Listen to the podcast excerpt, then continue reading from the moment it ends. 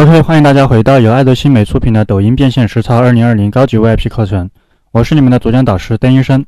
那么本节课呢，是我们运营研习篇的第二课，账号内容多维度综合布局的打法。那么接下来我们看一下具体的内容。那么在本节课当中呢，具体就是跟大家讲的两个字：布局。那么我们这边有四个层面，第一个是参考的维度，第二个是账号视频，第三个是单个视频，第四个是系列视频。那么我们逐一来看一下，首先是这个参考维度。你在做任何账号的时候啊，一定要记住先涨粉后变现。这里的涨粉不是说你一定要等到你有个十万八万的粉丝你才能够去变现，而是说你在账号做起来之后你再去变现。如果你这个账号没做起来，你是很脆弱的。比如说你只有几百个粉丝，甚至一千粉丝都不到，然后你想去变现，这个难度是很大的。那么我们前面跟大家讲这个账号去布局，是不是告诉大家我们先要想好自己怎么样去变现，然后再去做内容？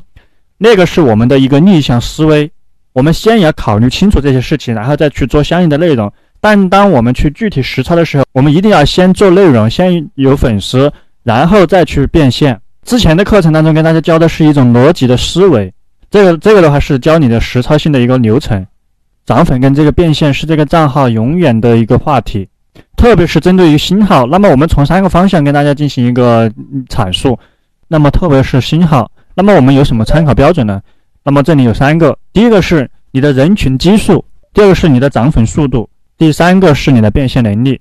那么这个人群基数肯定是根据你要做的领域来的。如果说你本身做的这个领域人群基数比较大，那么你就做这个领域的垂直内容。比如说你是做情感的，那么情感这个人群是非常大的，那么你就做情感的内容，你不需要去做其他内容。但是呢如果你是教人家健身的，这个相对来说肯定这个人群基数不是那么大。那么这个时候呢，你除了做健身相关的内容，你可以扩展一两个领域。你除了讲健身，你可以分享一些关于励志的、关于情感方面的这些内容。总而言之，言而总之，就是让你的这个账号整体的基数变大一点，这个是你涨粉的前提。总之一句话，你的人群基数大，那么你就做垂直内容；你的人群基数不大，那么你就要放大你的人群基数，那么就是扩展你的领域。当当然不是说让你做很多领域的杂七杂八的这种东西哈，你一个账号做一到三个领域是可以的。这一到三个领域呢，肯定还是有一点内在联系的，不可能说你这个账号你又在做健身又在做美食这种八竿子打不着的事情，你就不要去搞。关于情感，关于励志，其实跟很多领域都可以联系在一起，特别是励志。现在现在特别是励志，本身你是做各大领域，你要去变现，你要去创业。你肯定要去植入一些你的个人的这个创业经历，这些都是完全没有问题的。OK，我们稍后继续分享。